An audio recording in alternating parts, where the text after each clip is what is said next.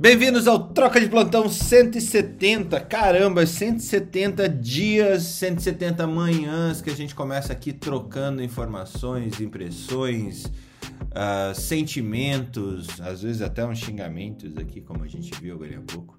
É, logo de manhã, já com essa ideia que nasceu de uma forma completamente despretensiosa para realmente ouvir mais do mundo, colaborar com ele, compartilhar com todo mundo essa é, impressão que cada, um das pessoas, cada uma das pessoas que estão aqui em cima estão é, aptas a, a compartilhar. Né? Tiago Rodrigo começando o programa hoje comigo, Messias Mendonça, Marilé Souza, Jung Gonzaga e Felipe Prorasca, por incrível que pareça, ele está no, por último da nossa fila hoje. Então. Hoje. Hoje. Mas é.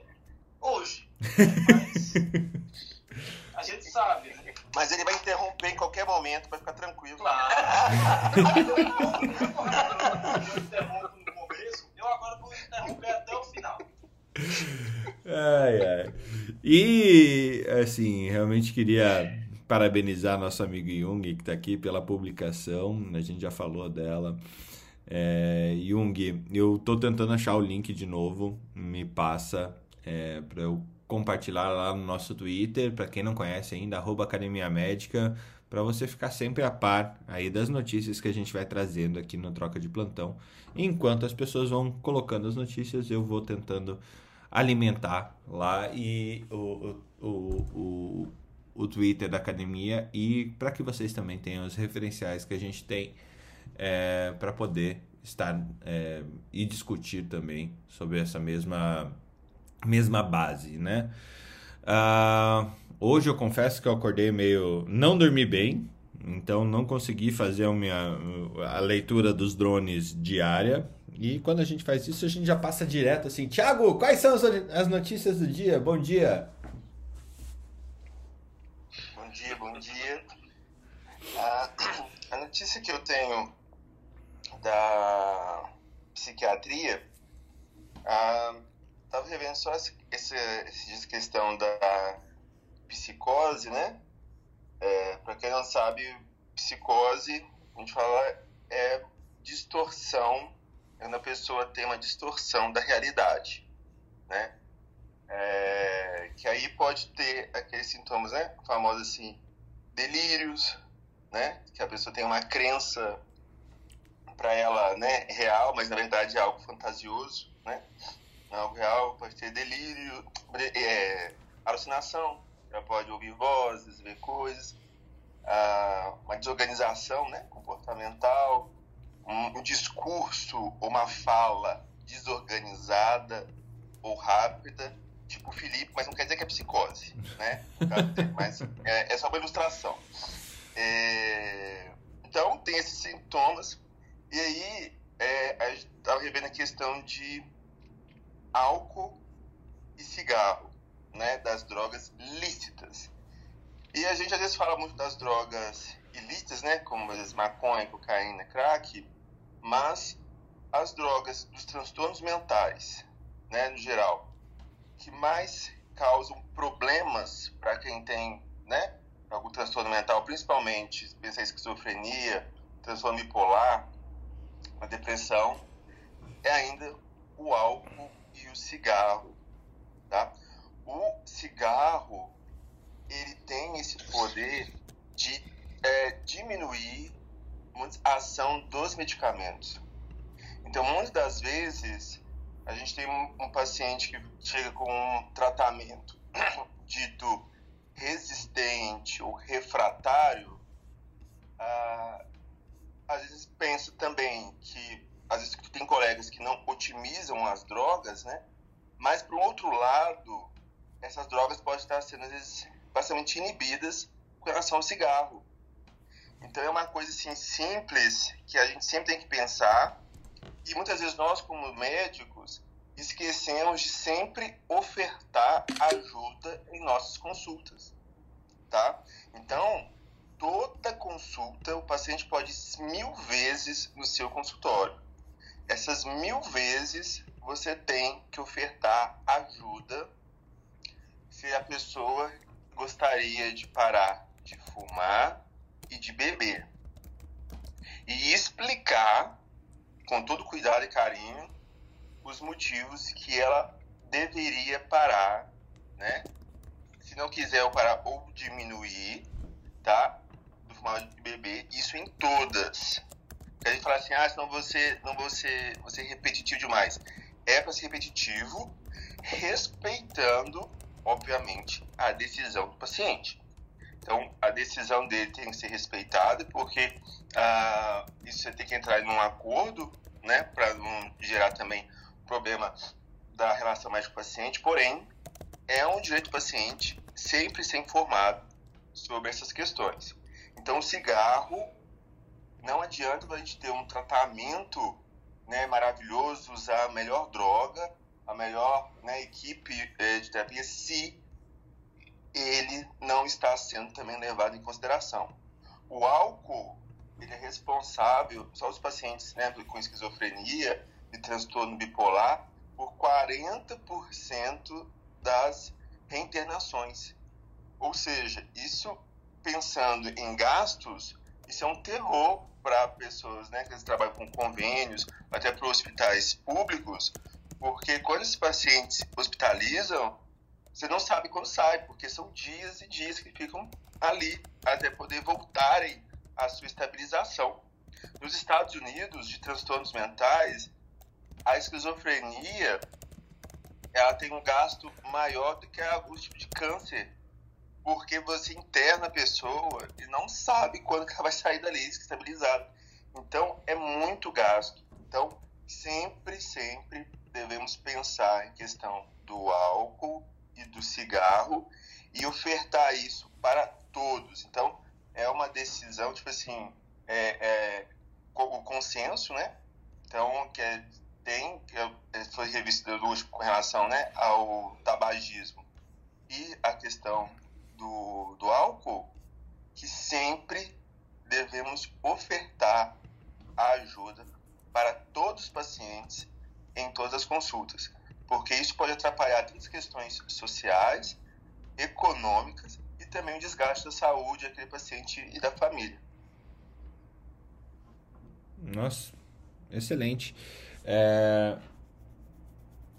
Muito bom. Comentários, Felipe? Eu tenho, eu tenho uma pergunta aqui, algumas. É, Tiago, é, deixa eu ver. Uma pessoa que fica interrompendo muito as outras na reunião, ela pode ser um traço de psicose?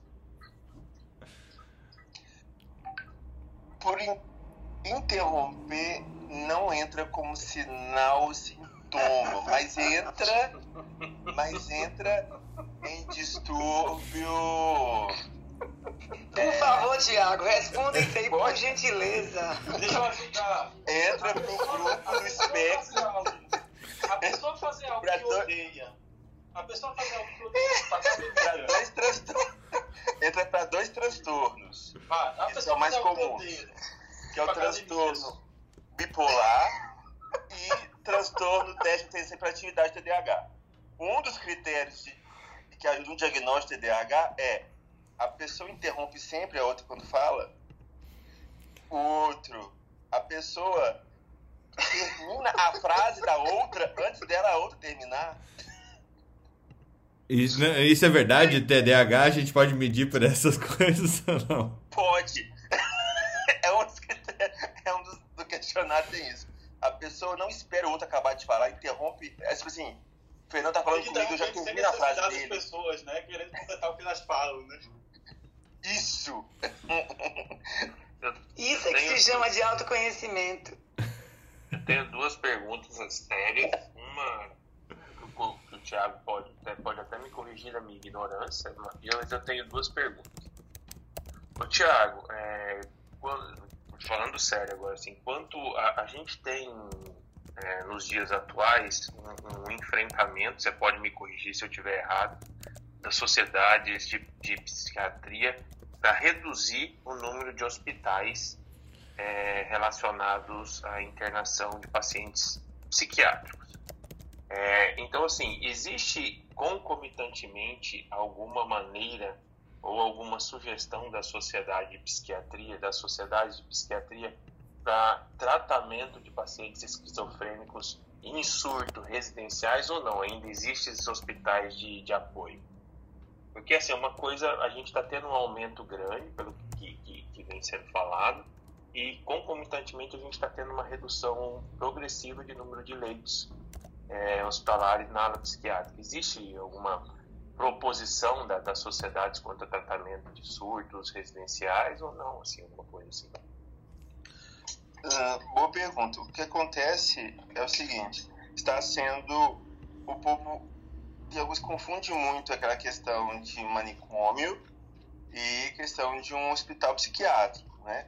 Manicômio, é, na época, né? Vamos colocar um depósito de pessoas ali, né? É, sem aquele um tratamento digno, sem adequado. O hospital psiquiátrico é um hospital, né, como se fosse um hospital geral, mas com uma equipe treinada para atuar uma, é, são regras, outras normas, maneiras diferentes de abordar né, esses pacientes. O que acontece é que com essa onda de ah, é, antimanicomial, que é um terror isso, né? Porque você está tirando o direito da pessoa ter a sua reabilitação. Não tem como você manter em casa um paciente surtado com riscos de é, heteroagressividade, né, de agredir outros, e autoagressividade da pessoa se agredir. Porque se a gente pensa os que mais internam nesse sentido, que dá mais trabalho assim, de tempo, que seria um paciente com esquizofrenia ou bipolar em fase mania, você não dá conta, você precisa de uma equipe ali, às vezes tem que estar contido, é a pessoa. Então, você precisa de um hospital para poder dar uma estabilizada e aí a pessoa retorna para casa para continuidade do tratamento ambulatorial. O que tem sido feito é o seguinte: é tirado de uma maneira irresponsável nos direitos hospitalares, ah, e alguns falam assim: ah, tem que abrir no hospital geral, mas aí assim, ah, abre cinco ali e não consegue atender a demanda. E nem tem treinamento a equipe do hospital às vezes não está treinada, preparada para isso, se torna um caos. Então está havendo um fechamento de leitos de modo irresponsável, que é a, que é a briga da Sociedade da Psiquiatria, né, da ABP, a Associação Brasileira de Psiquiatria. Então ela tem brigado com relação a isso, para não fechar, pelo contrário, poder abrir hospitais específicos para isso, mas a gente sabe que o problema essa questão manicomial, o povo parece que a gente carrega como se fosse um grilhão, assim, essa bola de ferro nos pés, por causa de questões que aconteceram no passado, mas que não justifica, porque a gente precisa o quê? De um lugar decente para receber esses pacientes, recebendo os cuidados específicos. Ninguém, ninguém um infarto, pessoa está infartando, não vai ter né, uma questão domiciliar. Você vai para o hospital, você vai receber aquelas medidas, né? É, para é, de procedimentos específicos ali, a pessoa estabilizada, fora de um risco, você continua um tratamento ambulatorial, tá? Então, Qual? em casa, é só ambulatório, como se fosse ambulatório. Agora, em casa de internação não tem jeito. Tiago. Isso que eu pedi para você. Desculpa, Fernando. Não, não, eu queria. É, como a gente está numa discussão também de custo e disponibilidade, é, a gente está falando de uma diária de internação perto dos mil reais, né? Mil, mil, entre mil e dois mil reais minimamente, né? É, isso no privado. É, é, se falta clínica no privado, imagine no público qual que é o déficit, né? É, e eu acho que essa questão que o Thiago falou dessa é, há uma politização da pauta, a tal da luta antimaniconial, e, e, e isso impede também o desenvolvimento de políticas públicas para que a gente faça isso com qualidade. É, frente a esse, a esse histórico que o Tiago falou, que eu acho que é, ele não pode ser esquecido, mas a partir desse histórico a gente precisa dar um passo para construir de novo, né? E aí que eu acho que a gente está enfrentando a nossa. A, a gente está na, na, na, nossa dificuldade política para que isso seja uma verdade novamente, para que a gente tenha essa disponibilidade de leitos. Fala lá, Messias, desculpa é, ter interrompido. Por, não, não, capaz. Por isso que eu, que eu perguntei, Tiago, assim, até porque eu não sabia qual, qual a sociedade, se era a sociedade em si, eu já, pronto, já mudei minha visão. É, o outro ponto é assim, Tiago, o que eu vejo assim entre vocês, o que seria muito honesto dessas entidades que preconizam pelo fechamento de leitos seriam elas proporem uma solução. É, e agora vem a minha pergunta, que eu gostaria muito de ouvir a Marileia, é, como gestora de saúde, se existe, é, que a gente tem discussões das gestoras de saúde, isso eu vejo aqui, pelo menos na nossa gestora aqui da, do, do, nosso município, é, discussões quanto a fechamento ou abertura de leitos para Covid, é, fechamento de leitos do UTI que foram abertos para Covid, então a gente vê discussões. Eu queria saber, como ela, como gestora, se existe né, na, no plano que ela, que ela gere é, discussões a respeito de pacientes psiquiátricos, uma vez que a gente está tendo um aumento progressivo de, de doenças psiquiátricas no nosso.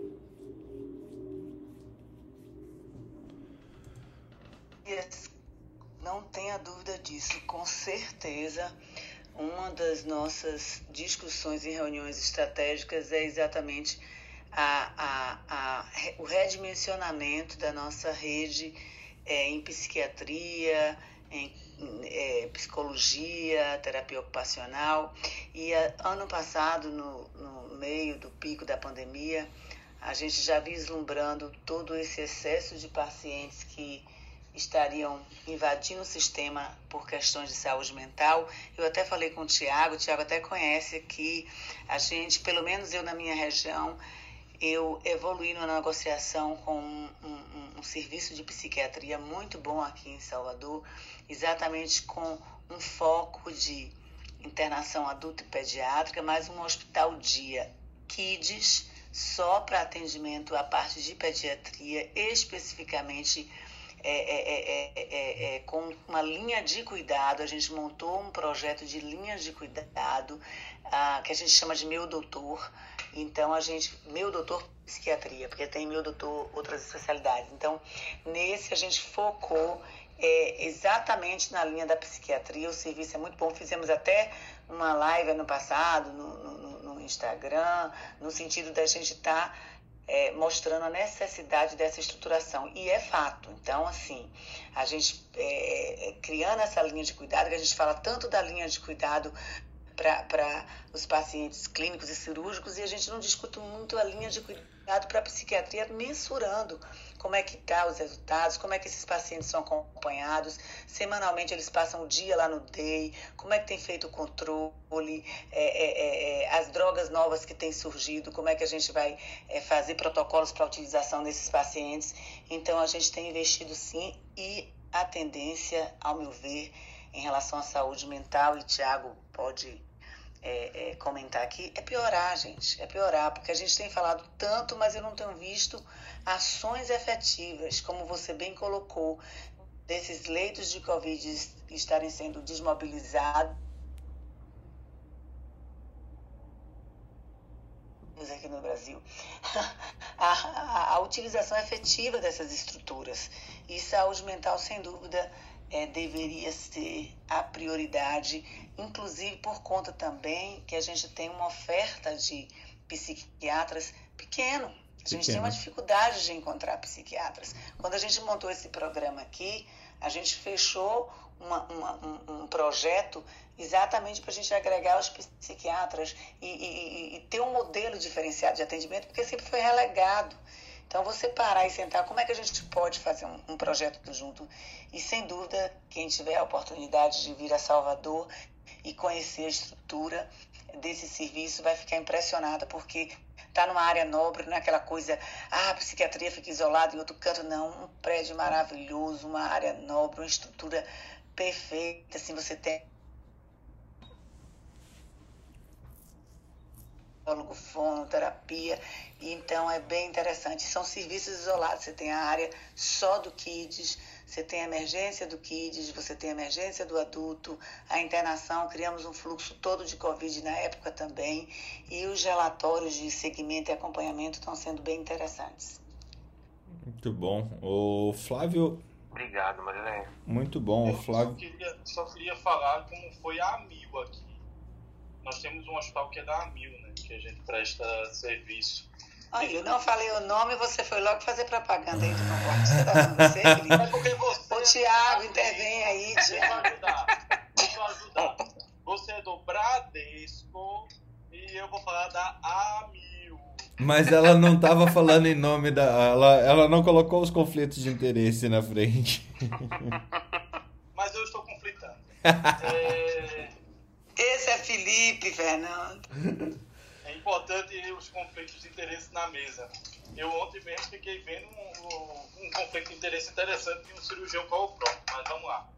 É, o, a- aqui, o na, aqui na Mil foi interessante, assim, a gente teve muito essa questão também do Covid, com problema de saúde mental e Covid, e a impossibilidade do psiquiatra entrar.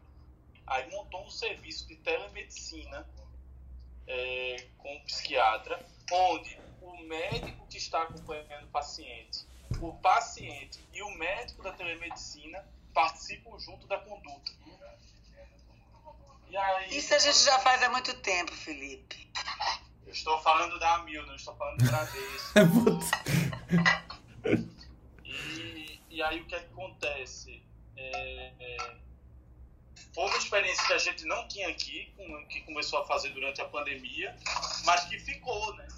Então hoje nós temos a- é, é, dois tipos de visita. Tem a visita presencial e tem a visita também por telemedicina, principalmente naquelas situações mais emergenciais que você não pode esperar a chegada do psiquiatra para uma tomada de primeira conduta. Então foi uma das coisas que a pandemia trouxe e deixou. Muito bom. Deixa Agora, eu passar. Fernando, Fala. É, só complementando o que Felipe colocou, e até a gente, a gente, brincadeiras à parte, mas de um modo geral, nós que trabalhamos na saúde suplementar e todos os, os as outras operadoras de plano de saúde, a gente faz reuniões em conjunto até para viabilização de serviços que venham a melhorar a atenção do segurado. Então, a gente muitas vezes sente e fala assim, olha, tem um serviço, a gente troca essa figurinha, olha, tem um Uhum. serviço muito bom, como é que a gente pode estar viabilizando? É um serviço principalmente em áreas que a gente tem uma deficiência e onde não se tem tanto esse olhar direto como a área de psiquiatria, como a área de obstetrícia. Se vocês prestarem atenção nos diversos estados, a gente não vê tanta oferta de serviço de obstetrícia, só vê mais oferta de serviços de eh, cirurgias ah, ah, ah, complexas, cardiovasculares, hemodinâmicas. Então, o que é que a gente faz? Não, tem um serviço aqui que está fazendo obstetrícia. Vamos viabilizar esse serviço para que ele não desista de fazer obstetrícia. Então, isso é muito importante. A gente troca muito figurinha nesse sentido de não inviabilizar determinadas especialidades que, se a gente não der uma atenção adequada, está dando um tiro no pé. É, eu acho que essa fala é importante, Marilé, justamente para a gente falar, cara, não dá para verticalizar tudo. Por mais que você seja mais barato e tal, tem coisas que não, não, você não consegue colocar na verticalização do plano de saúde ou do sistema de saúde. Né? Vocês são seguro, a outra que o Felipe falou é plano de saúde mesmo, e tende a ser verticalizado. Mas, é, de fato, é, não, não cabe a verticalização de tudo, porque às vezes você não tem paciente suficiente dentro daquela população, daquele plano, para ter um serviço próprio verticalizado. Né? Então, essa, essa discussão entre pares do mesmo setor é, da indústria da saúde é fundamental. Fundamental. Flávio, você subiu enquanto o Thiago falava. Bem-vindo. Oi, bom dia, pessoal. É uma honra é, estar aqui conversando com vocês. Fernando, Messias, o Tiago, Felipe, a doutora Maria eu conheci agora, mas eu já acompanho vocês há algum tempo, assim, intermitentemente. Então, resumo, resumo da ópera, estou muito honrado em falar aqui com vocês e dizer umas poucas palavrinhas, porque como falaram em psiquiatria, eu peguei vocês falando em psiquiatria, eu me vi forçado a dar umas palavrinhas. Tá dando para ouvir bem? Sim, otimamente bem. É, eu, eu, eu, sou um colega um pouco mais velho, eu não tenho por que não dizer a minha idade, eu tenho 68 anos, eu sou aposentado do serviço público e, enfim, trabalhei em todos os ambientes psiquiátricos que você possa imaginar e alguns que vocês não podem imaginar ao longo da minha carreira. Brincadeira, quer dizer, nos, nos tradicionais, ambulatório, emergência, na rede pública, em instituições privadas, do consultório particular também. E uh, eu, eu, concordo com o que a colega a doutora Marilé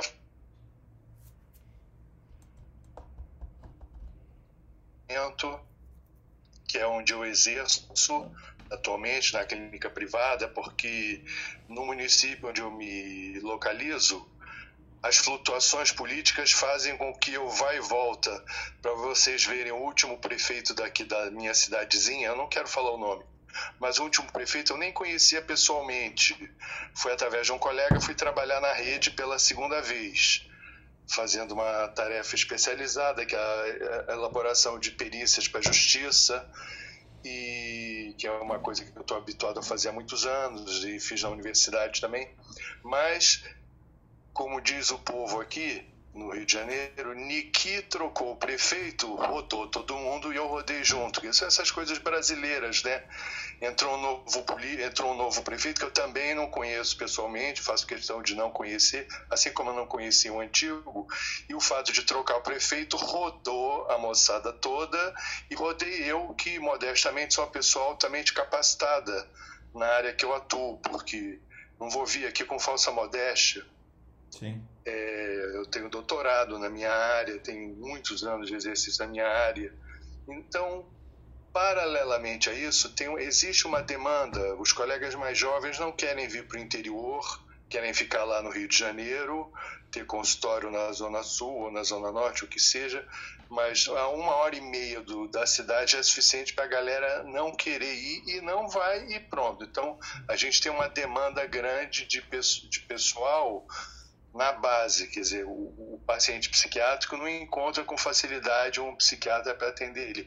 A outra coisa que rapidamente é, é a politização excessiva. Essa história da luta antimanicomial, até gaguejei, a luta antimanicomial puxou um pouquinho a psiquiatria para fora da esfera médica e para dentro de uma esfera política, onde ela fica altamente desconfortável, porque começa uma série de injunções, vem aquela história asilar. No mundo inteiro, somente no primeiro mundo, você vai na França, você vai nos países do primeiro mundo, o hospital psiquiátrico se modernizou, óbvio, mas de forma nenhuma foi fechado, como aqui no Brasil, a nossa coisa é, acirrada, passional, é, latina, latina não é o termo, mas é a nossa coisa radicalizada, fechou hospitais psiquiátricos, fechou leito psiquiátrico sem deixar nada no lugar.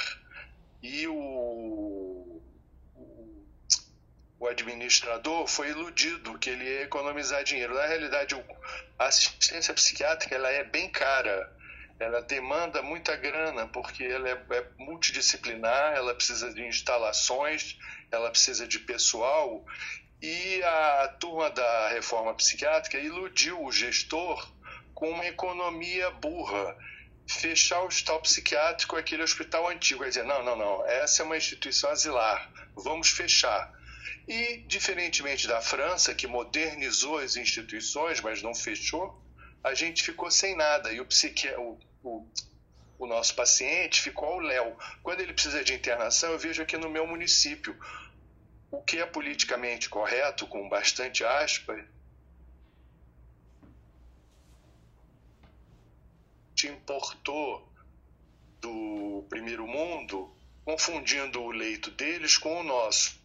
O nosso leito psiquiátrico hospital geral é um leito precário, arrancado do nosso hospital geral des, des, desprovido, e o paciente fica lá, o paciente psiquiátrico, coitadinho, fica lá trancado numa enfermariazinha e o Ministério da Saúde vai ser comunicado: olha, que o nosso município tem 12 leitos psiquiátricos em hospital geral e vai receber uma graninha do Ministério da Saúde, porque está cumprindo a fórmula que o Ministério da Saúde preconiza.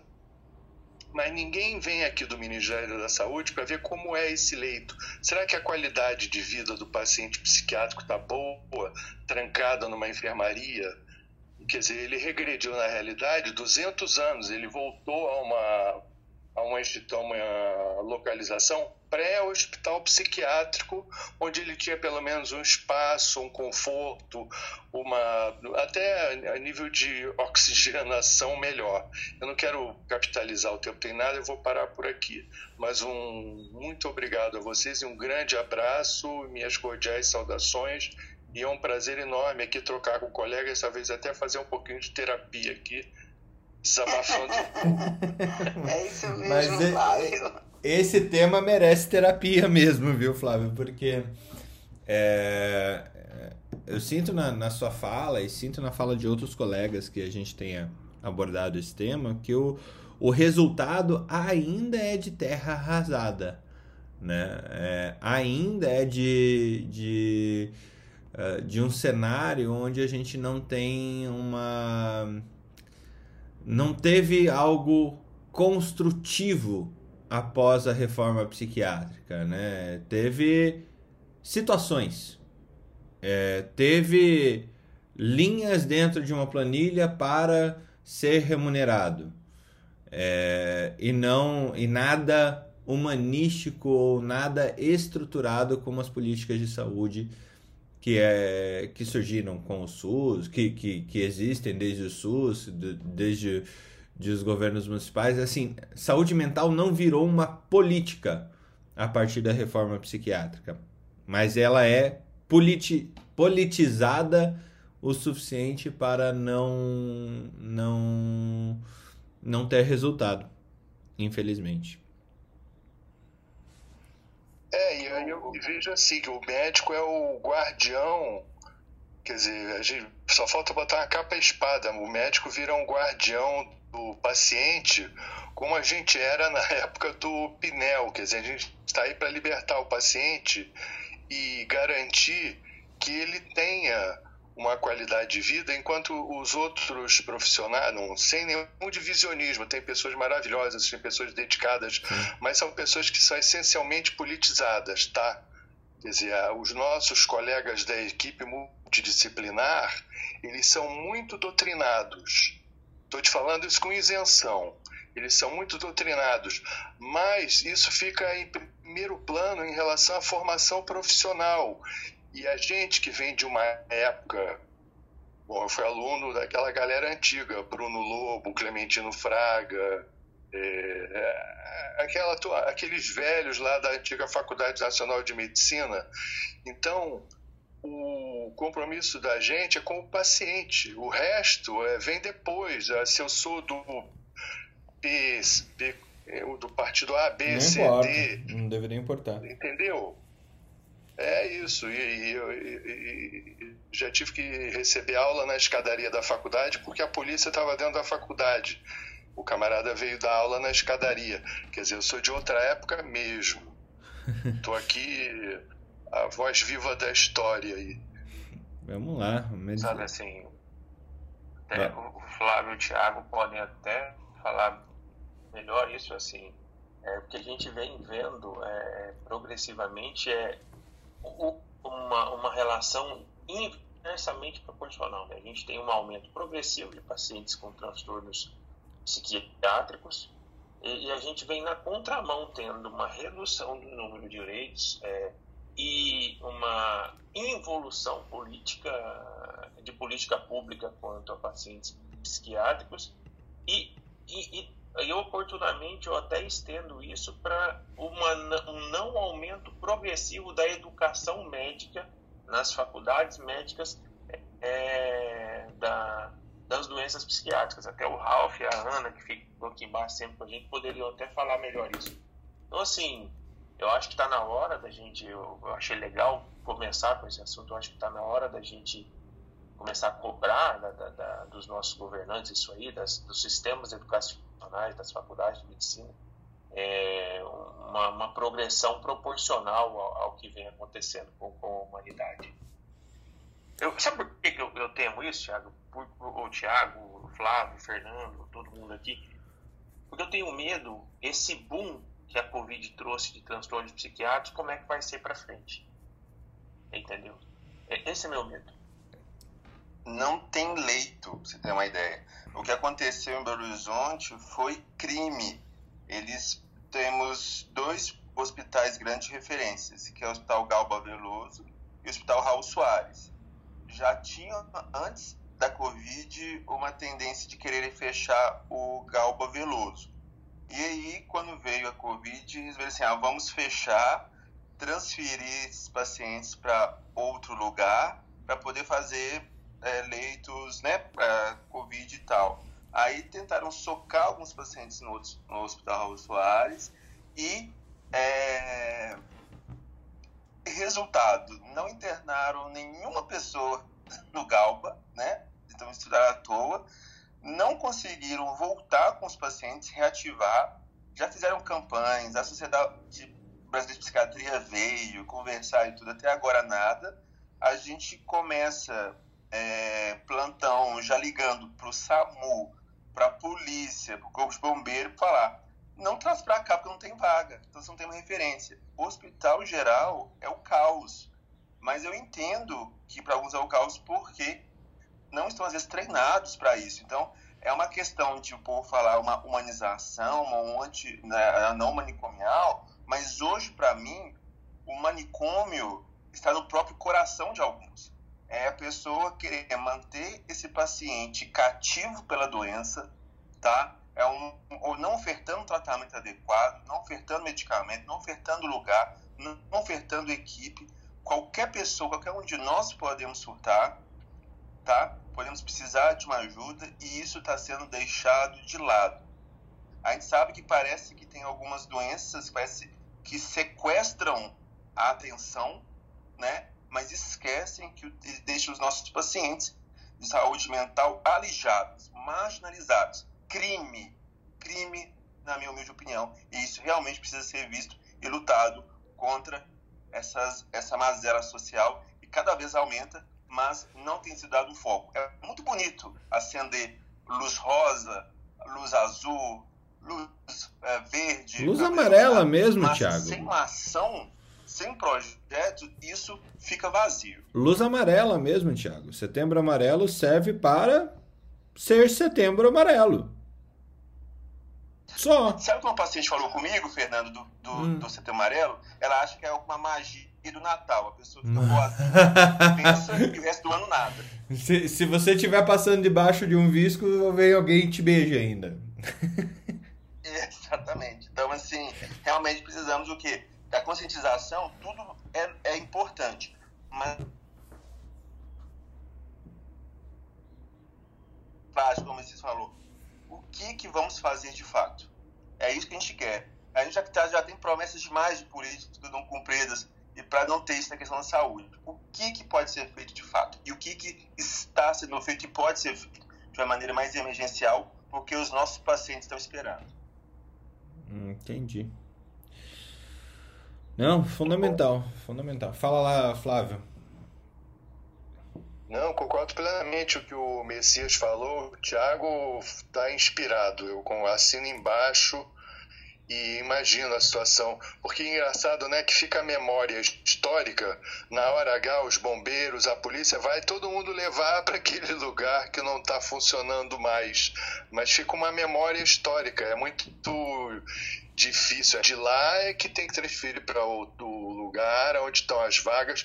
E essa coisa assim, é politicamente correto atender está nas, nas normas e resoluções. Vamos atender o paciente psiquiátrico na emergência geral, porque é mais humano, você não discrimina, patati patatá. Mas só que você tem é, unidades altamente capacitadas,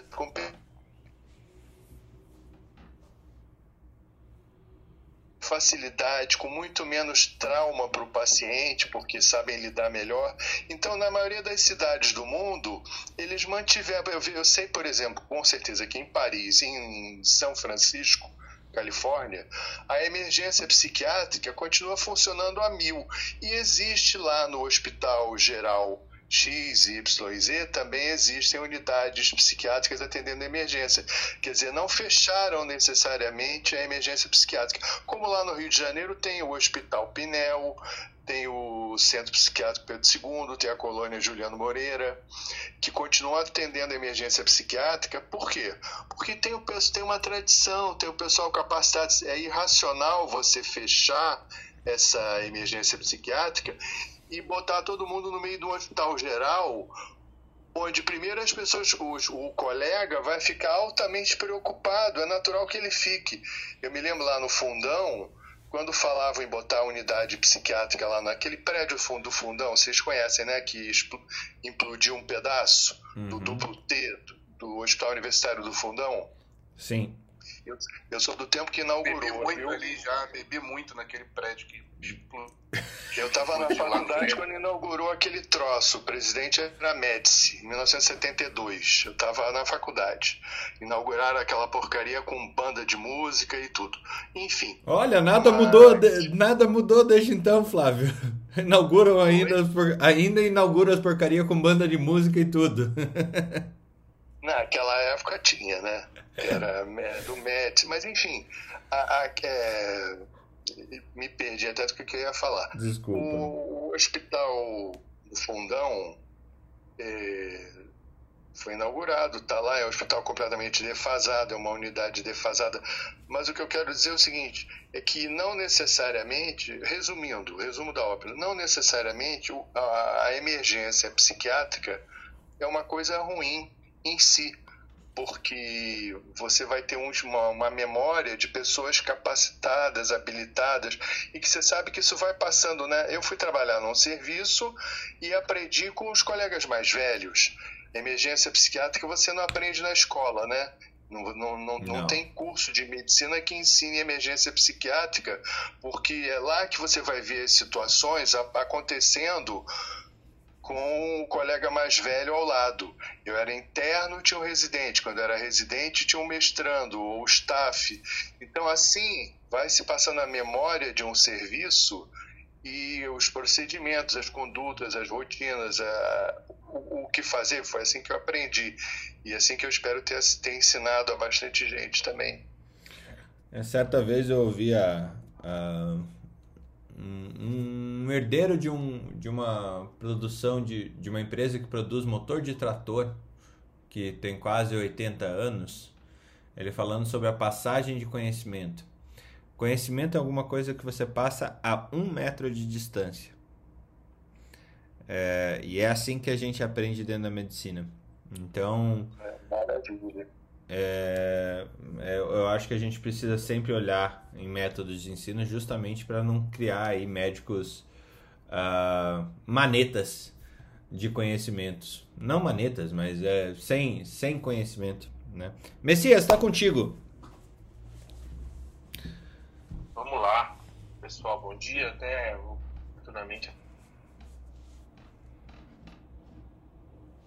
Análise dia 2 de agosto de 2021 no JAMA, é, foi um, uma análise que é, detectou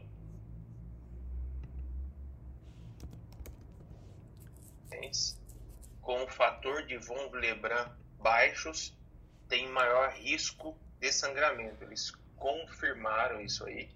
Uh, e isso pode levar a um aumento de, de morbidade significativa na fase adulta, então eles orientam é, a, o atendimento primário, é, e aí vai em PSF, aqui no caso de Brasil, né, é, solicitando um, maior conhecimento dessa atenção primária, com um desenvolvimento de papel importante na orientação clínico-patológica dessa entidade. É, eu vou até ler um, um, trechinho aqui do artigo, que é, assim, uh, aqui, eles falam que os médicos é, da atenção primária precisam estar cientes dessa condição para uma detecção precoce. Então, se eu queria ver, é, e ele fala assim que a, a, a suspeita vem que crianças é, e adolescentes vêm apresentando ah, é, hemorragias é, mais importantes nas, nas mulheres do sexo feminino, nas mulheres né, no sexo feminino, desculpa, no sexo feminino é um aumento do fluxo menstrual desde adolescente que apresenta cistos ovarianos hemorrágicos, é, é, o, o, o, médico da atenção primária ficar é, atento a essa patologia. Aí, aí o Jung pode ser bem mais é, elucidativo quanto a, a, ao fator de von Willebrand nas entidades é, hemorrágicas aí, se, se possível me ajudar nesse ponto. Ah, o texto é de o texto é de 2 de agosto de 2021. Beleza. Fala, cara. Messias, beleza? Fernando, bom dia a todo mundo. Deixa eu só falar uma coisa antes aqui, que o Flávio tava falando do prédio lá do, do fundão e, cara, me deu uma nostalgia absurda aqui. Cara, nesse prédio que, que implodiu, ficava o Grêmio. Cara, o Grêmio era um era um boteco, assim, era tipo um porão, era um negócio muito tosco, assim, sabe? Cara, onde a gente bebia assim. Coisas, coisas de faculdade, né? E Cara, eu não sei, eu não sei como é que não morria gente ali, porque tinha de buraco, assim, pra você enfiar o pé, sabe? Quebrar a perna. Cara, eu tenho algumas das minhas melhores lembranças dali e também alguns dos meus maiores lapsos de memória, assim, sabe? Aquelas coisas que eu nunca mais vou, vou conseguir resgatar, porque eu não lembro, assim. Então, assim, obrigado, Flávio. Foi uma, eu fiquei super ainda, cara. Ainda implodiram o prédio, o prédio errado, né? Porra, não é? Então, cara, mas, pô, saudade, deu saudade agora. Lá se vão mais de 20 anos, cara. Ô, ô Jung, todo grande hospital tem que ter um grande bar, né? Na universidade.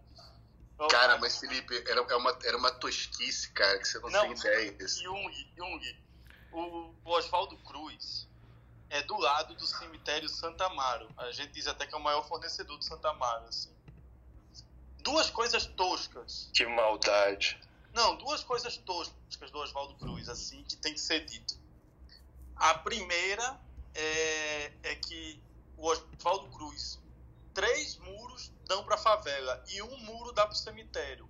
Qual foi o muro que botaram a cerca elétrica? o cemitério. Eu fico brincando que o Oswaldo Cruz é o único hospital do mundo pronto para a invasão zumbi, sabe? Quando tiver o, o holocausto zumbi, o Oswaldo Cruz vai ser a última é, Coca-Cola do deserto, entendeu? Nós somos o único hospital do mundo preparado para o holocausto zumbi.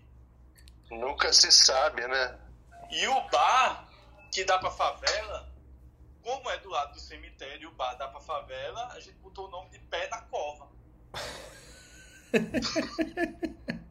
Ele fica parede com parede com o morgue lá, com o necrotério hospital. Então, assim, ainda a turma faz umas comidinhas lá, né, pra beber e tal. Não sabe onde vem a crocância. Nossa senhora, vai lá, Jung. O cara tá inspirado hoje, meu Deus. Mas tem gente, tem gente aí embaixo na plateia que frequentava o Grêmio também, que eu tô reconhecendo. Hein? Mas não vou falar quem, quem é ou quem são, não. Quem são? então, Messias, em relação a. Cara, a doença de von Willebrand, eu não li o artigo, tá? Mas a doença de von Willebrand é uma. Talvez seja uma das doenças hemorrágicas mais frequentes na população Mariane está aí também, eu acho, na plateia, se ela depois quiser subir para complementar, para me ajudar, se eu deixar de falar já, alguma coisa. Já entregou. Coisa. E... já entregou quem era. E assim, ela, ela de fato, só para explicar mais ou menos o que, o que é a doença de von Willebrand, o fator de von Willebrand é uma, é uma proteína produzida predominantemente pela célula endotelial e ele é clivado pela célula endotelial, ele ajuda basicamente a agregar a plaqueta ao endotélio lesado. Me corrija se eu estiver errado, Mariane, faz tempo que eu não que eu não estudo isso. E aí você tem, você, a doença de von Willebrand nada mais é do que uma deficiência desse, da produção desse fator de von Willebrand. E ela pode ser tanto quantitativa quanto qualitativa. E ela tem gradações, sabe? Ela pode ter um fenótipo extremamente leve, que é o que a gente vê com mais frequência, e normalmente ele se mostra justamente, cara, nessa questão da, de um sangramento menstrual excessivo nas mulheres, assim. Até um fenótipo mais grave, que é o, a doença de von Willebrand tipo 3, cara, que é muito parecido com... se assemelha muito a uma hemofilia, sabe? Então tem uma, uma gradação aí de, de gravidade, cara. Eu não, eu não tenho conhecimento é, realmente de medidas de atenção primária para detecção precoce da doença de von Willebrand e nem de uma morbidade excessiva associada a isso, exceto nas mulheres que desenvolvem anemia por deficiência de ferro por conta desse sangramento menstrual excessivo que a gente tem uma a gente já tem como rotina é, pelo menos eu tenho quando eu acho que está quando eu uso alguns critérios para quantificar isso quando eu acho que realmente está tá havendo um excesso. Mas eu vou ler o artigo cara para entender quais são as questões relacionadas aí a essa essa maior morbidade porque assim, a sensação que eu tenho, pelo menos na minha prática, e de novo, a minha prática é muito mais oncohematológica do que hematológica geral, é que a doença de von Willebrand, em geral, esses fenótipos mais graves, eles já são detectados muito precocemente e já começam a ser acompanhados e tratados, e os fenótipos mais leves, eles costumam passar desapercebidos, assim. É mais ou menos isso.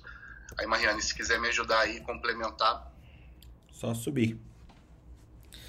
Só subir. Muito bom. Marileia. Tudo bem Oi, contigo? Tudo Tinha, tinha mais um, mas tudo bem. Não, não, não, segue, segue. Não, Numa fala, dessa eu me perdi fala, aqui que eu tô. Fala o, nome do bar aí da faculdade, Marileia, também. Agora tem que citar. Qual era o boteco da tua faculdade, Marileia? A gente tinha o bar do Chico. Então a gente tinha. Boas bar- memórias do bar do Chico, né? Mas não tinha nada tosco no bar do Chico. É. é. queria saber outra parte. Não, na realidade tinha um outro bar também que a gente frequentava quando eu fiz. eh, eu passei um tempo lá no Hospital da Irmã Dulce, e aí era dia de sexta-feira, o dia inteiro fazendo colonoscopia, endoscopia, e no final da tarde a gente ia para um cinema antigo que ficava na esquina assim, do hospital, no meio da rua, e aí eles faziam moela com torrada e cerveja, e você com a fome, você. O melhor prato do mundo.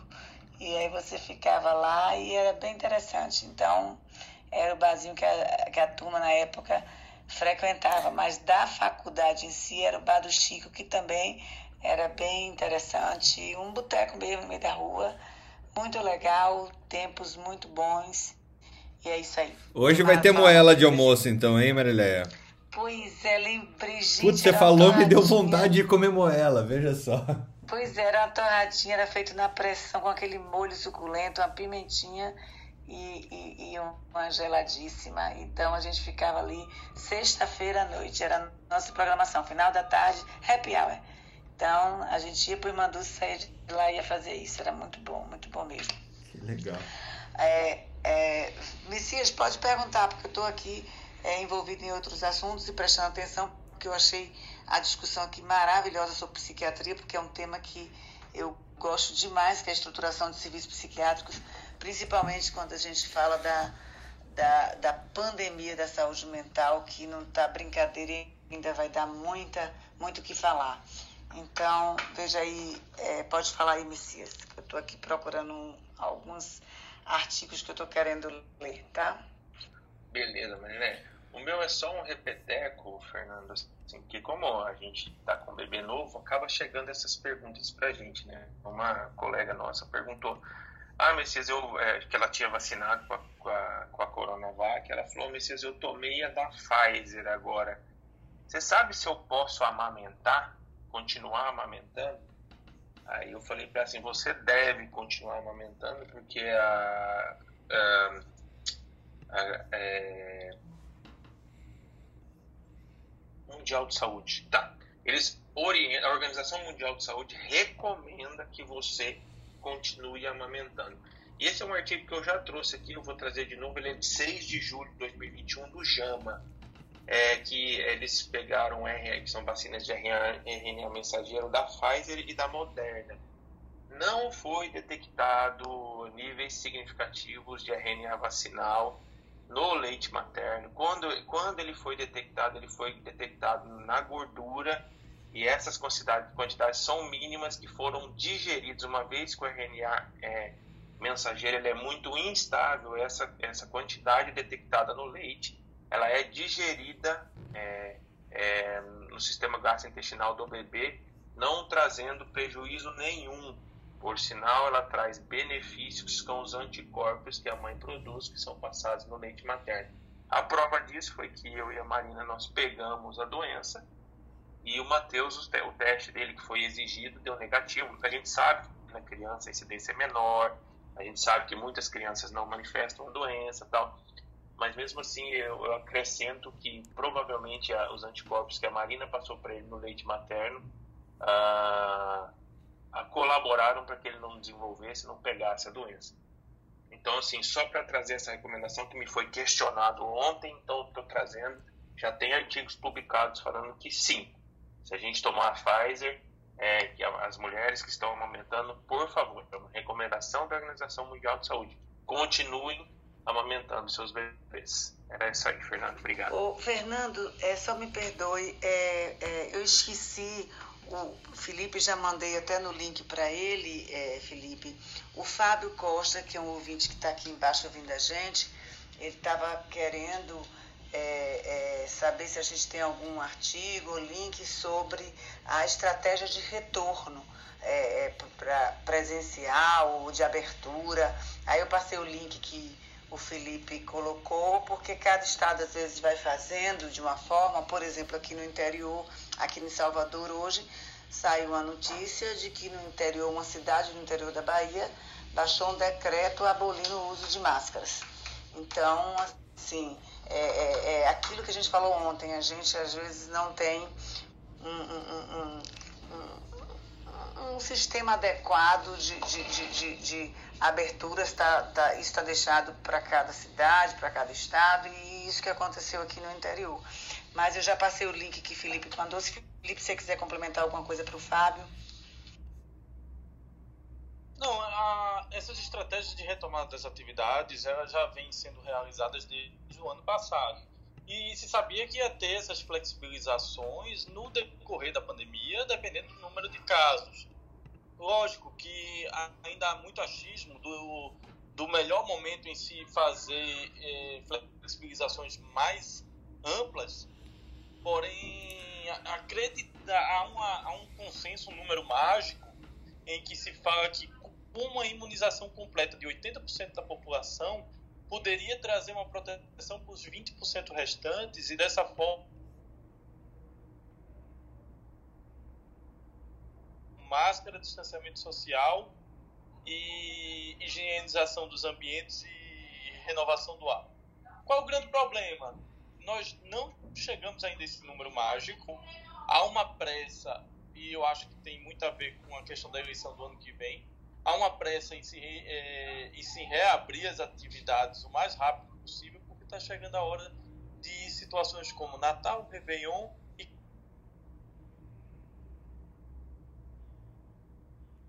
elas sendo feitas de forma caótica pode acabar fuzilando exatamente as, as conquistas que tivemos esse ano e atrapalhar essas é, festas que o pessoal está tão preocupado no ano que vem.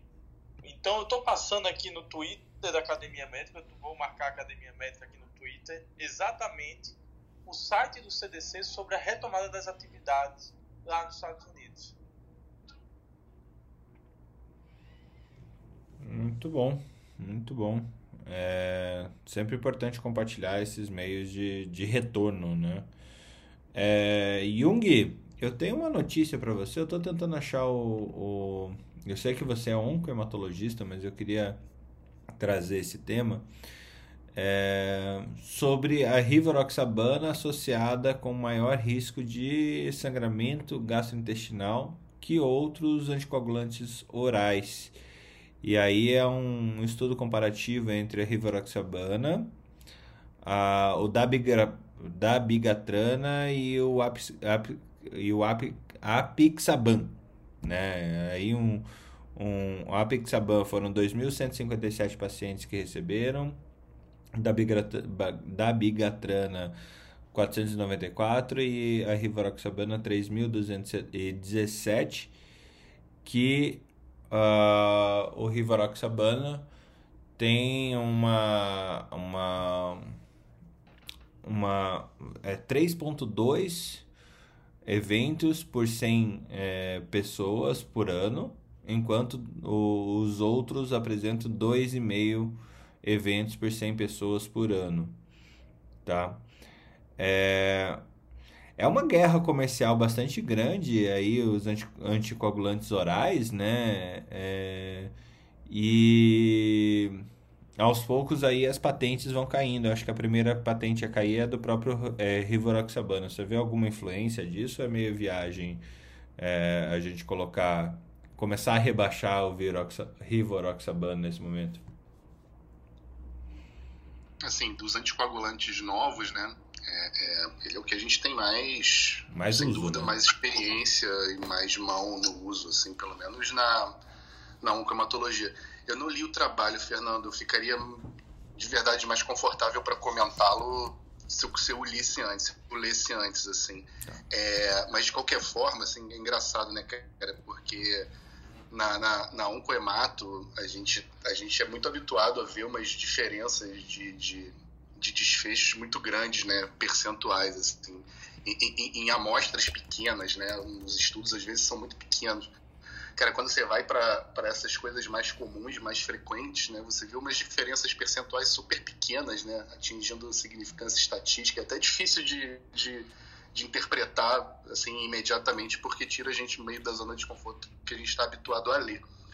Me passa o trabalho, cara, que eu, que eu posso começar amanhã falando sobre ele, se você quiser. É, Mas porque- eu não me sinto, não me sinto confortável para comentar assim só com base nos números, entendeu? Perfeito, tá lá no grupo. Não, nem vou soltar ainda no nosso, no nosso Twitter, justamente para não soltar besteira.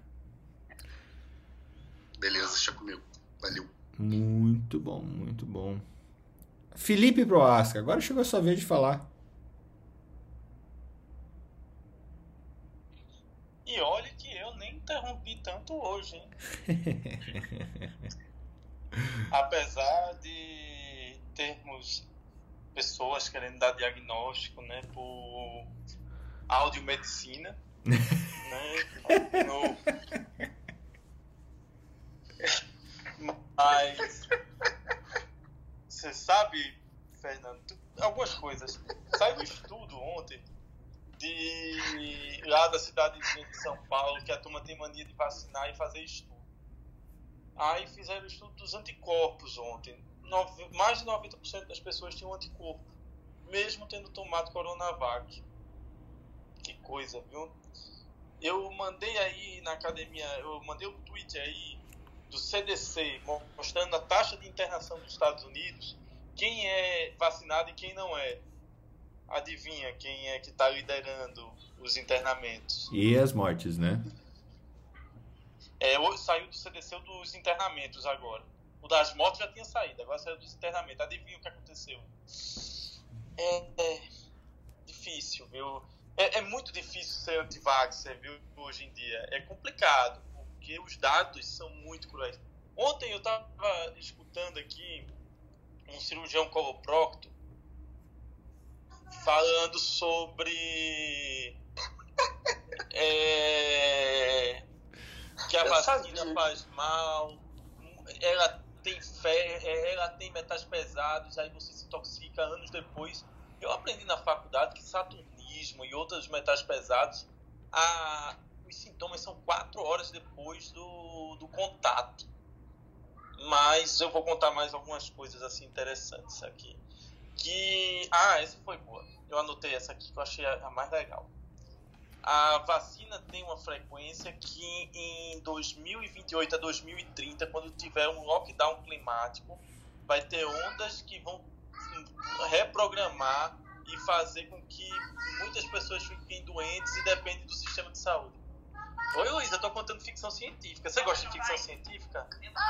O cara soltou essa mesmo? Olha o que, papai? Soltou essa mesmo, eu, tenho, eu, eu peguei. Olha o rabinho de cavalo. Eita, você tá de rabo de cavalo. Muito bem. Vamos pra escola antes que tenha o lockdown climático. Vamos. Aí, é... Vamos, papai. Tá aqui a máscara do papai. Papai vai de máscara. Tá aqui. Vamos. Quem é que escondeu a chave? É que Tô doido pra quando o João começar a falar, né, Fernando? Não, o que eu- sabe o que, que eu tô pensando? É que a, a Luísa já tá interrompendo o Felipe. É, consegue, né? Gente! Pensei nisso. Vocês acham que todo mundo tem essa possibilidade? hein? A vida é cruel. Chega uma. Felipe, dê atenção. Agora, antes, Felipe, enquanto você está dando atenção a ela, só lembrando, Felipe, que esse artigo que você está falando da percentual de internação nos Estados Unidos, lembra aquele que eu trouxe, que falava do, do estudo nos- no verão nos Estados Unidos, junho, julho e agosto, em relação à internação por Covid, o custo de 5,2 bilhões e as estratégias das empresas de cobrar uma sobretaxa dos, das pessoas não vacinadas, bem como assumir o custo do RT-PCR, mostrando que 98% dos internados eram não vacinados. E, e 90, 87% dessas internações seriam evitáveis. Então, calculando em relação a custo. Então, saiu também esse estudo do verão nos Estados Unidos em relação a custo por internação e internação evitável, que eu também achei bem interessante. É, por fim, assim, é, é tanta, é tanta asneira e tanta coisa que sai e que a turma cria, mas é engraçado porque cria um nicho. E ele fala pro nicho, nem ele acredita, ele, ele, ele até entrou em contradição algumas vezes sobre pessoas que. Essa foi boa. Vitamina D acima de 70 e zinco acima de 30 não morrem com Covid. Meu Deus do céu. Essa combinação aí é. Eu até tô vendo o que é que tem zinco aqui. Deixa eu ver. O que é que tem zinco aqui? E tal. Eu sei como é que ele tá usando o zinco, né? Até pela especialidade a gente imagina como tá entrando. Vou entrar no elevador aqui já já. Olha que legal, eu, eu tive um dos, dos, dos artigos que eu comentei no Twitter, já que o, o Felipe tá lá no, no, com a Luísa, é sobre o déficit na curva de aprendizado dos cirurgiões no mundo inteiro, né? Saiu um artigo bem interessante sobre isso. E o Des Winter, que é um dos pesquisadores, ele acabou de me responder. Como o Twitter funciona bem, né? É, ele acabou de me responder a respeito do, do, do quanto que essa que essa curva de aprendizado foi abalada devido a, a, a você não ter tantos procedimentos eletivos e procedimentos cirúrgicos durante a, a crise do Covid no mundo inteiro. Então, as pessoas que tiveram treinamento médico durante essa época, principalmente para especialistas, é, que é o especialista em cirurgia aqui, eles colocam nesse paper é, essa esse problema no treinamento, né? O, treinamento das pessoas vão vão vencendo, mas ainda aí a gente tem uma, um- um- uma capacidade de, de uma necessidade de olhar o treinamento, essa curva de aprendizado das pessoas que aprenderam durante o Covid. Muito legal essa ferramenta mesmo. Alex voltou, eu não vou deixar o Felipe te interromper, Alex. Conseguir falar hoje, cara. Eu não vou conseguir. Isso que é o pior. Eu tô aqui numa demanda pra sair correndo, tem umas coisas pra resolver. Tô mais de ouvinte, eu Muito obrigado. ajudando. E o tema foi muito legal hoje, principalmente a parte psiquiátrica, mas infelizmente eu tô de saída e eu não tô conseguindo falar mesmo. Mas na próxima aí. Obrigado, Fernando. Obrigado, obrigado por falar que você não consegue falar. Eu não vou atrapalhar o Alexander. Luiz, atrapalha o tio Alex, atrapalha, vai. Fica falando coisa, vai falando qualquer coisa, filho. O tio Alex quer saber. Pode deixar. Papai, Você quer esse chocolate? Atrapalha o tio Alex. Aguarde, Felipe. Aguarde. Ai, ai, o cara tá possuído. Bom, é, eu, eu realmente queria trazer esse, eh, esse estudo, né, sobre a curva de aprendizado, como que ela sofreu durante eh, a pandemia, né? Ah, na, no, aqui na academia médica também, o que eu ainda estou aprendendo a, a, lidar com esse negócio do tal do Twitter aqui, é, o que eu já tinha selecionado para a gente conversar é o artigo que o nosso amigo Jung Gonzaga foi um dos, dos colaboradores. Jung, quer falar um pouquinho sobre ele? Então, a gente, a gente começou logo né, no início da, da pandemia, é, pelo menos já que quando o Inca, na primeira onda, logo no início, assim, a gente, nosso hospital praticamente, praticamente não, 100% dos nossos leitos se tornaram de pacientes nossos, né, com neoplasias oncohematológicas, portadores de, de Covid, internados por Covid. E aí a gente falou, vamos, vamos entender, né, vamos conhecer os pacientes, vamos começar um projetinho, colher dado. A gente começou a fazer isso junto com, com o professor Márcio Nutti, lá do FRJ, Felipe conhece, um cara que, porra, publica pra cacete infecção em paciente oncohematológico e, e infecção fúngica invasiva em paciente oncohematológico. E a ideia era a gente fazer um trabalho para conhecer o perfil dos pacientes aqui no país, assim. Só que isso acabou se tornando uma, uma colaboração internacional e a gente conseguiu juntar um número bastante grande de pacientes. O, o, o INCA acabou sendo a instituição acho que mais é, é, é, contribuiu com o número de pacientes aqui do, das instituições brasileiras. E a publicação mostrou algumas coisas que, na verdade, assim, a gente já, já esperava, né?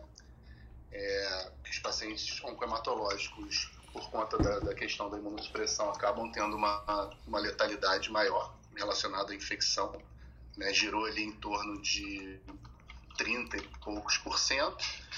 E a gente conseguiu identificar alguns fatores relacionados a essa letalidade maior também nada muito surpreendente no final das contas, que pacientes mais velhos morriam mais do que os pacientes mais jovens, pacientes com uma doença hematológica ativa também morriam mais do que do que pacientes não com a doença controlada. Algumas comorbidades foram importantes para o desfecho também, é, é, cardiopatia, alteração hepática, disfunção renal. E uma coisa interessante que o estudo mostrou, e isso foi um achado interessante que acho que merece ser discutido, é que essa mortalidade, essa letalidade associada à infecção, ela diminuiu é, na segunda onda, tá? Então, possivelmente, a gente já estava um pouco mais preparado para lidar com os pacientes no momento em que chegou a segunda onda, né? Porque na primeira onda, quando tudo começou, a gente tinha muito, muito, muito mais pergunta do que resposta, né? A gente ainda tem um monte de pergunta, mas pelo menos a gente já tinha uma, uma certa capacidade prática e algum conhecimento para lidar melhor com esses pacientes. Então foi um estudo predominantemente observacional, epidemiológico, e foi muito bacana participar dele, assim. E esses foram os achados principais. Muito bom, muito bom. Messias, está de microfone aberto? Laudando? Perdão, perdão, velho. É tua correria aqui. Eu pensei que ia falar psicografia de novo, né? Desculpa, cara, eu esqueci aqui aberto. Gente, eu tenho que falar uma coisa do trabalho que o Jung participou. Fala. Ah, meu amigo, vamos lá. Vamos puxar aqui o nome dos caras do trabalho. Dante Pagan, Oliver Cornely, Márcio Nuput, só a Nata aqui, viu? Ô, ô Felipe, ah, Felipe, faz um spoiler. Faz um spoiler do trabalho numa, num anúncio tipo é, trailer de cinema é, americano.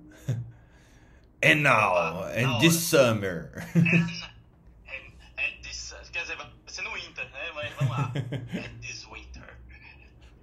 Com, e concorrendo a Matrix 4, né? Vamos lá. Neste inverno. Várias formas de atacar a humanidade acuada.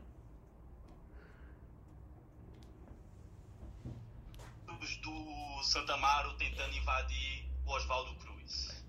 Mas surge a esperança. Jung Gonzaga estreia nesse inverno o fim de toda a saga. Covid-19, a última fronteira. Quem que são os... Um elenco estelar.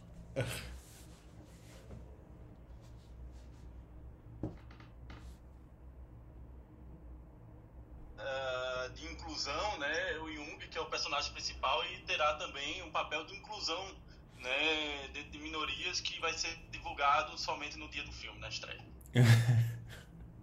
ah, quem é a mocinha do filme? Só posso divulgar por causa do contrato no dia da estreia do filme. ai, ai, gente. O, o, o, tem um macho tóxico no psiquiatra barbudo matando os zumbis com. Fica matando os zumbis com. jogando Zolpidem neles. É, é interessante.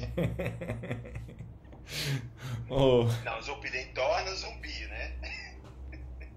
É diferente. Eu só posso divulgar cena, é, spoilers do filme quando ele for lançado. Fernando, lembrando hoje que Débora hoje vai participar daquela ação do Outubro Rosa, ah, é onde ela vai fazer a, a cortar o cabelo, né? Fazer a doação. Então é bem, bem é, interessante e relevante essa ação de Débora e qualquer ação em prol da prevenção e da promoção da saúde, né? Com certeza, Marilé. Por isso que ela não está aqui hoje, ela está se preparando emocionalmente para ficar é, com menos cabelo. O cabelo é uma questão muito importante para a mulher, assim, de questão de saúde mental. É sempre a gente avalia até a questão quando a mulher chega no consultório com relação ao estado do cabelo.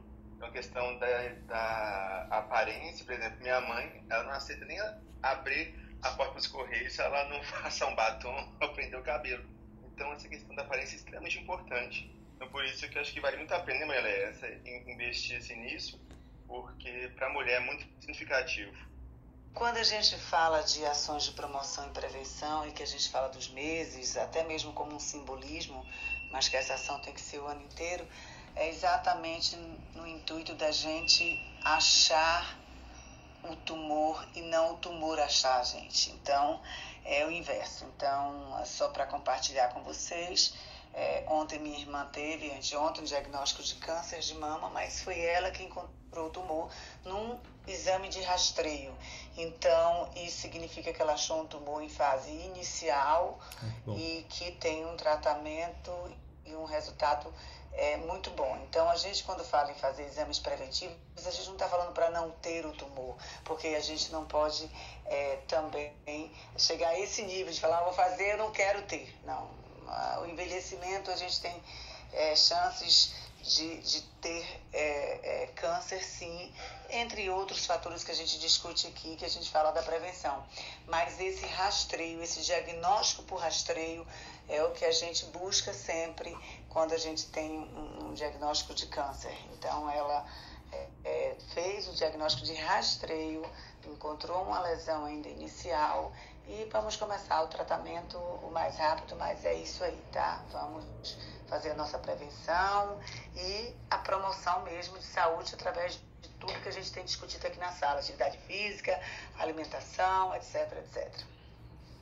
O outubro já valeu a pena, hein? Oportunamente, só falando, Fernando, é, é Marilé, Marilé, assim, que bom, que notícia boa que teve no comecinho, cara. Porque as mensagens que eu mandei para você aqui, que notícia excelente, amém. E Fernando, eu conversei com a Marina, é, ela falou assim, você jura que você vai me fazer acordar às 5 e meia da manhã? Eu juro. então, então fala com o pessoal marcar aí que a gente faz. É só, só marcar, Fernando. Tá, gente que marca então, beleza. Tem que ser. Isso. Cara, ô, ô Felipe, a gente tem que preparar bonitinho para receber a primeira dama. Cara, você é louco, tem que receber ela. Eu, eu tenho que receber ela tapete vermelho, até porque quando a gente for para Dourados, quem vai receber a gente é ela. O Messias vai estar trabalhando. Vamos todo mundo pro rancho, vamos pro rancho. Ela, vambora, vambora. Meu Deus, essa festa no rancho vai ser. É Essa... super lá, vambora, vamos todo mundo pro rancho. Temos que trazer. Eu, eu vou. Trazer música, violino, um violinista cigano, né? Ela- tem algum poeta que ela gosta pra gente poder recitar se necessário? Gente pode fazer um, um café da manhã colonial. Cara, que nem o Felipe falou assim que eu vou estar trabalhando pra Felipe, é muito mais fácil ela tá trabalhando. Ela é uma máquina de organização, cara. Ela vem, amamenta e vai para um hospital, sai do hospital e vai para um hospital de amor, sai do hospital de amor e vai para o outro. Cara, ela é uma máquina. Ela Meu sai do Deus hospital do céu, amor, velho. vai pro amor, aí volta pro hospital do amor, aí vai pro amor, aí vai. vem, vem, É, é, é, Não, cara, assim, ela, ela vai pra amor, clínica sim. da. Cara, assim, ela vai pra clínica da clínica, ela sai, amamenta, da amamenta, vai pro hospital do amor, sai do hospital do amor, vai pro hospital universitário, volta. Messias, Ela isso é, ser, né? isso é ser mulher, Messias. É o nosso Exato. normal. Exato, exatamente. É, é, é Exatamente. normal pra vocês, pra gente não é não. Eu já tô cansado só da Cara, assim, é- ela é uma máquina, ela é uma E, e na academia, a mulher já. Eu fui na academia, a mulher já foi pra três instituições e amamentou duas vezes. Ah, pelo amor. E ainda prendeu gente. Não, e, ainda, e ainda por cima é ultrassom, né? Eu, Cara, eu não, Eu canso, faz ultrassom. Eu admiro eu não canso de, eu não canso de admirar a minha esposa, cara. Não canso. assim. É, Elas conseguem É, fazer muito mais coisa que a gente. Bom. Faz bem. Não, e assim, quando a gente, a gente tá chegando em Dourados em breve, viu? Em breve. Tamo junto, tamo junto. É. Gente, muito, muito, muito bom o programa de hoje.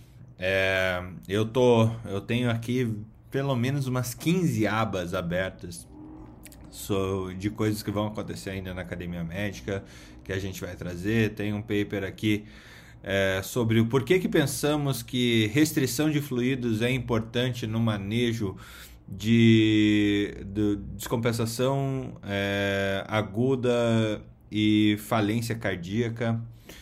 É, outra coisa que eu separei aqui do Hospital Pediatrics, um Choosing Wisely é, para a medicina hospitalista pediátrica.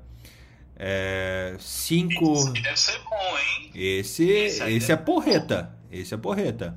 Cara, essa bronca aí, até porque pediatria é outro mundo, né? Um Choose Wisely é, galáctico, finalmente. Galáctico, que seria de galactose e galáctico que seria de, seres de outro mundo, né? É, cinco, eles trazem cinco recomen- recomendações nesse Choosing Wisely aqui. Depois até compartilhar ali com o Jair para ver se ele dá um help aqui pra gente, porque é, por um pediatra isso seria bem melhor. Ah, no BMJ ah, que saiu ahn, um estudo sobre a eh, retenção urinária em pacientes com câncer de próstata é, e como fazer o manejo disso de uma forma adequada. Deixa eu ver o que mais que eu separei. Ah, acabou de sair o GINA novo, é, que é a Global Initiative for Asthma é, Strategy. É, pelo, pelo braço europeu dele, acabou de sair no European Respiratory Journal. É, provavelmente não vai. Gina, o Gina sai praticamente todo ano, mas tem pesquisadores brasileiros que estão aqui. O Álvaro Cruz, tive o prazer de conhecer também. Aí, Mariléo deve conhecer bem ele, ele de Salvador. Né? É, que mais? Ah, um. Álvaro Cruz? Álvaro, Álvaro Cruz, Cruz, isso falou? mesmo. Ah, amigo nosso, pneumologista, alergologista, maravilhoso. É, quando meu filho nasceu, Alvinho, que está com 28 anos, eu tinha rinite, eu levei no consultório.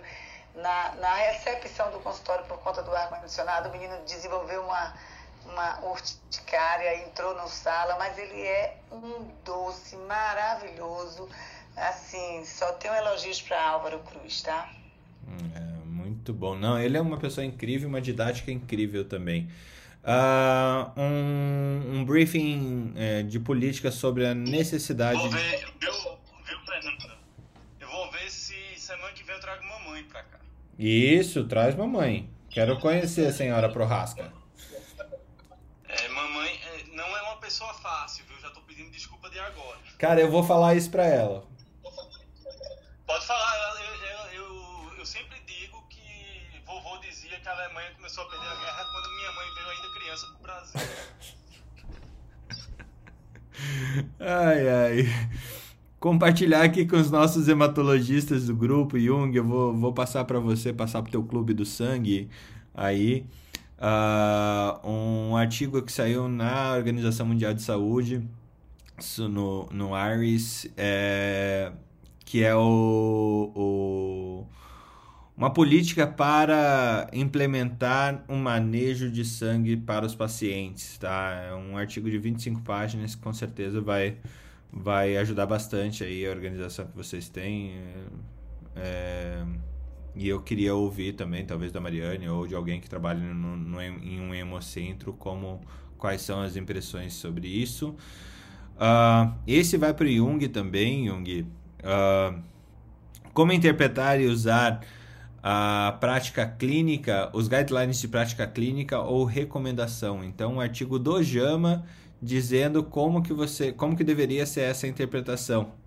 É, eu acho que vale vale um, um bate-papo bem legal isso daqui, sobre isso daqui mais para frente.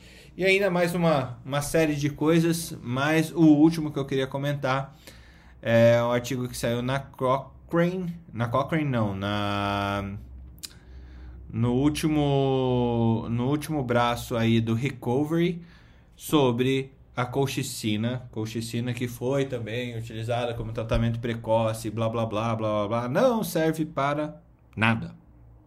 Para a COVID, tá? Na COVID ela não serve para ah, nada. Eu não, eu não tinha esse artigo não, peraí. É o último braço do Recovery, saiu quando? O, saiu ontem. Não, saiu dia 18. Cara, eu não. É, eu vou te passar. Você está acompanhando o Twitter da. Academia Médica? Se você estiver acompanhando o Twitter da Academia Médica, você vai ter visto. Então eu já vou receber hoje, que coisa boa. Tá certo. Cara, que coisa! Eu não tinha visto. vi- Ah, que o bom do recovery é, e assim, sendo, sendo bem franco nessa pandemia, né? Falando do solidarity, do recovery, ah, de tanto do, do próprio coalizão, de tantos estudos bons que tiveram nessa pandemia, eu acho que tem dois trabalhos que você tem que falar que são fantásticos. O solidarity para dizer o que não presta e o recovery para dizer o que presta. Porque o que mudou mortalidade nesse mundo antes da vacina foi o recovery. Indiscutivelmente, o, o recovery foi um divisor de águas dentro da, dentro da, da pandemia.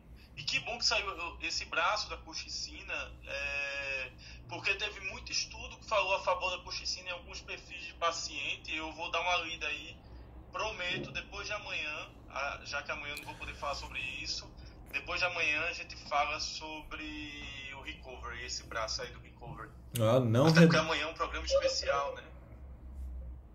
Amanhã, 171. Amanhã é o programa É, a gente brasileiro. vai falar de política amanhã, Vixe, Amanhã a gente vai estar no programa é, do Brasil. Amanhã, Só notícias amanhã, locais. amanhã é um 71, né? Nossa, né? vai, vai, o programa vai durar umas 5 horas. Come- começaremos falando sobre ozonioterapia no Covid-19. Não, e, e anticoagulante inalatório. É, eu tenho um cirurgião coloprocto para recomendar aí Gente, bom dia pra vocês. Excelente programa hoje. Continuem aqui. Cara, até porque, né? Bom dia, bom dia. Bom dia a todos, gente. Sabe? Eu vou mudar a frequência aqui do rádio para mudar a personalidade da pessoa por causa da Felipe, pessoa bom dia, Felipe. Deram bom dia na sala. Eu acho que a gente sempre vai terminar com o Felipe falando, Marileia. É impressionante. Não, e eu sempre sou interrompido logo na hora com as piadas pesadas e sujas aí.